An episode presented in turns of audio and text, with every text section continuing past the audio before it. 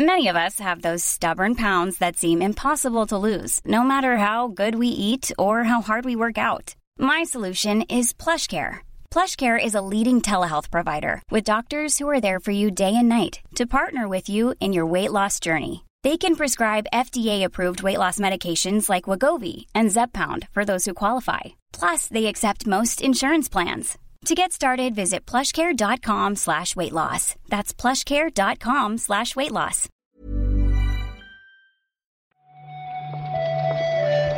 Buenos días, bienvenidas, bienvenidos a esta nueva recarga activa. Hoy es 5 de julio, es lunes, voy a intentar que se note poco, pero no sé, ¿eh? No sé, Marta, porque no vengo muy fino ahora.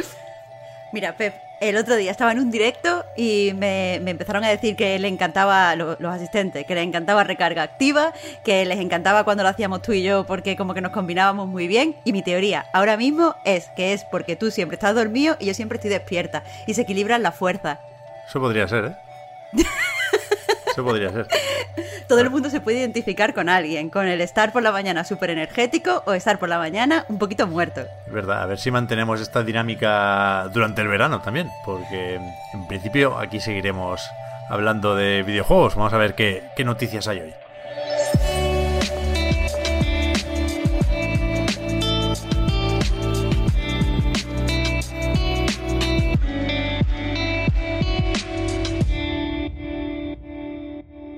Y empezamos con otro que tiene ganas de trabajar, parece Marta, porque yo daba por hecho que Dan Hauser se iba a quedar en su casita contando los millones que le han dado los juegos de Rockstar, pero no, ha montado otra empresa que se llama Absurd Ventures in Games.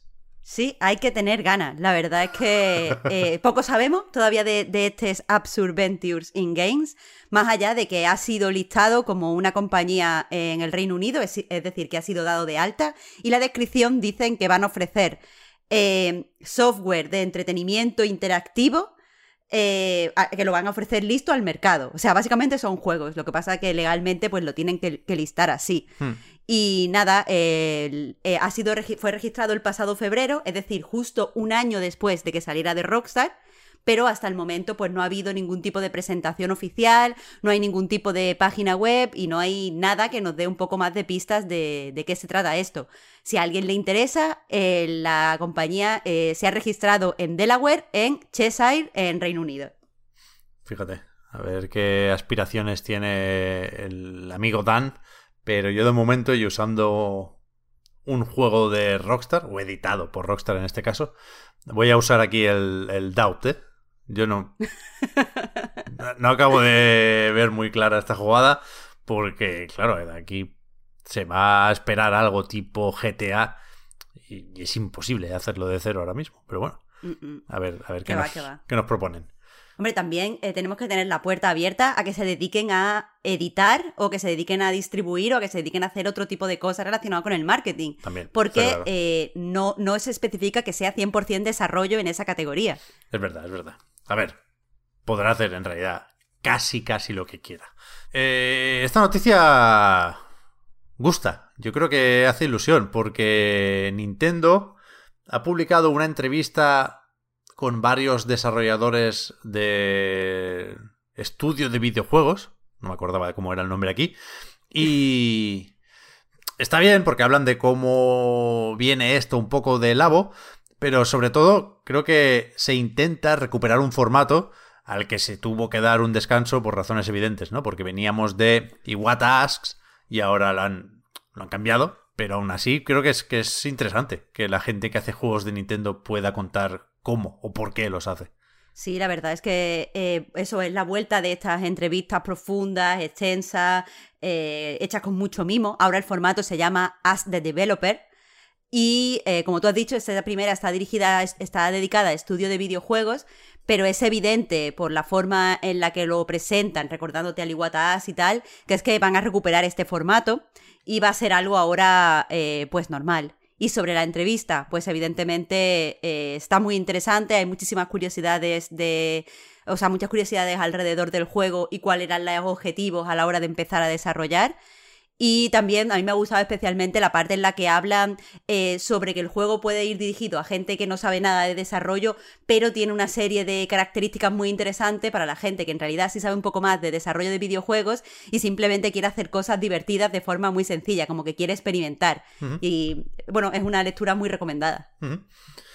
Y no sé si pronto veremos alguna entrevista sobre Donkey Kong, porque han vuelto a salir unos cuantos rumores que, vienen de otros rumores, ¿no? Pero ha estado un insider, el tal Zipo, haciendo un poco valoración de lo que fue el E3 de Nintendo y insiste en, lo del Donkey Kong desarrollado en Japón, ¿no? Por el equipo que había hecho Mario Odyssey. Y no solo eso, sino que dice que esta franquicia de los monetes o los gorilas va va a recibir un empujón importante porque Nintendo quiere que sea su próxima gran franquicia multimedia. Es decir, que al juego este le van a acompañar una serie o una película, algo de animación, que sus fuentes no tienen muy claro lo que es, y, una expansión del parque de atracciones de Super Nintendo World, que yo no, tenía esto visto para nada, pero ya se filtró por una app del parque de atracciones una app oficial, digamos, de Universal, que está prevista una expansión de Donkey Kong, que mola, joder, mola bastante. Hay como una, como una maquetilla que yo quiero ir ahí también. sí, la verdad es que tiene súper buena pinta. ¿Quién viviera ahora mismo en Japón? Eh, el caso es que, bueno, esa filtración, como tú dices, de la maqueta, le da un poco de credibilidad al asunto. Las otras dos cosas que yo creo que le dan credibilidad a lo que dice este insider es, por un lado, que se acerca el 40 aniversario de, de la franquicia entonces, evidentemente, algo se va a hacer, esto es algo muy grande, pero algo se iba a hacer de todas formas. Y también que fue este mismo insider, Zipo, el que, eh, pues, por ejemplo, describió, descubrió o hizo público la existencia del Paper Mario de Origami King antes de que, de que lo anunciara Nintendo y también de Metroid Dread. O sea, Dread, perdón. sí, sí, tiene algunas, algunas cosillas por ahí que deberíamos contar como aciertos.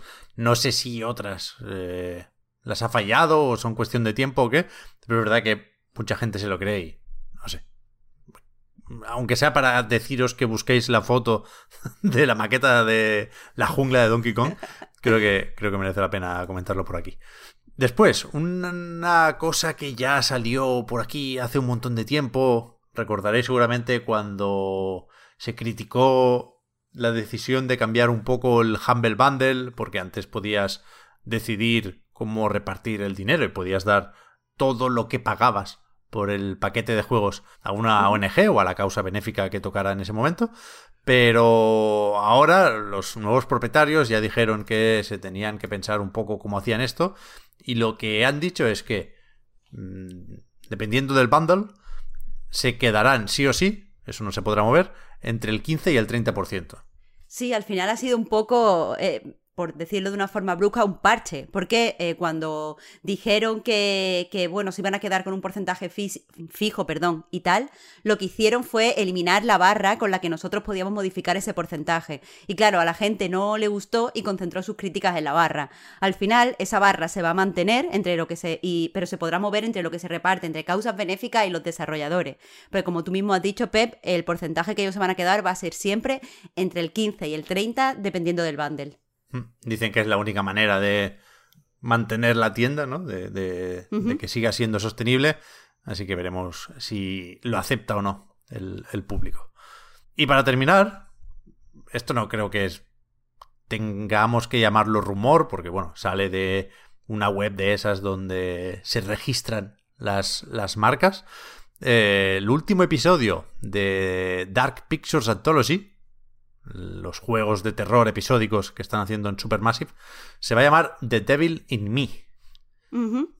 Evidentemente, como eso ha salido de que han registrado, eh, pues básicamente la imagen de, de, presentación del juego con el título, pues hay pocos detalles. Pero lo que sí parece confirmado es que va a tratar, y bueno, parece confirmado por una serie de entrevistas que hicieron al principio los desarrolladores, donde más o menos dijeron temas que iban a, tocar. Entonces parece que este de Devil in Me va a ir sobre posesiones y que eh, pues posiblemente nosotros tengamos que eh, pues tomar el control de un investigador que está intentando investigar estas posesiones al estilo del exorcista, vaya.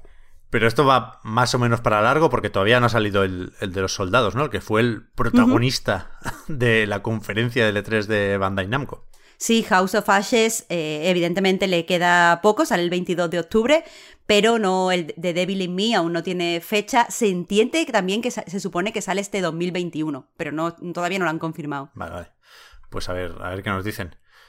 Y más o menos esto es lo que ha sucedido durante el fin de semana. A ver qué pasa hoy, a ver si mañana podemos hacer una recarga normal, que, que la idea es esa, ¿eh? Mientras haya noticias, ir comentándolas por aquí. No sé si podríamos gamificar las vacaciones de la recarga activa, Marta.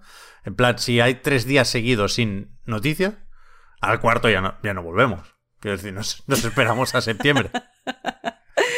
Vale, puede pasar, puede pasar. Lo, que tú digas, tú eres el jefe, Pep. Que yo no tengo inconveniente ¿eh? en grabar esto, más allá del sueño, pues me tomo un café y, aquí estamos, ¿eh? Pero. Pero don Noni non raya, que decimos aquí, si no hay noticias no nos las podemos inventar. Podemos hablar un par de días de, que hace calor, pero más allá de eso. en fin, no adelantemos acontecimientos. De momento, esto es lo de hoy y mañana más. Gracias Marta por la recarga. Muchas gracias a ti, Pep. Chao, chao. Hasta mañana.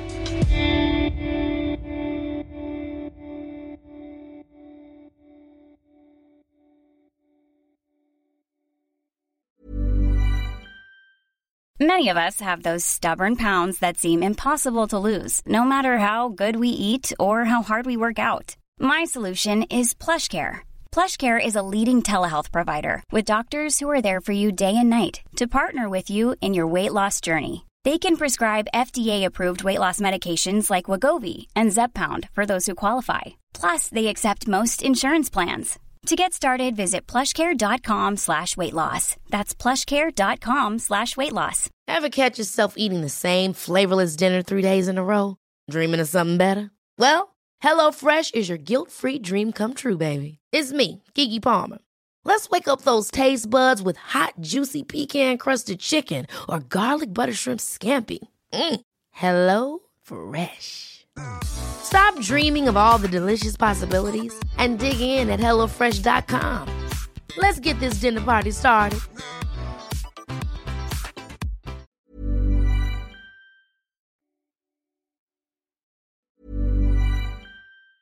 Hi, I'm Daniel, founder of Pretty Litter. Did you know cats tend to hide symptoms of sickness and pain? I learned this the hard way after losing my cat, Gingy. So I created Pretty Litter, a health monitoring litter that helps detect early signs of illness by changing colors, saving you money and potentially your cat's life. Pretty Litter is veterinarian developed, and it's the easiest way to keep tabs on your fur baby's health right at home. Go to prettylitter.com and use code ACAST for 20% off your first order and a free cat toy. Terms and conditions apply. See site for details.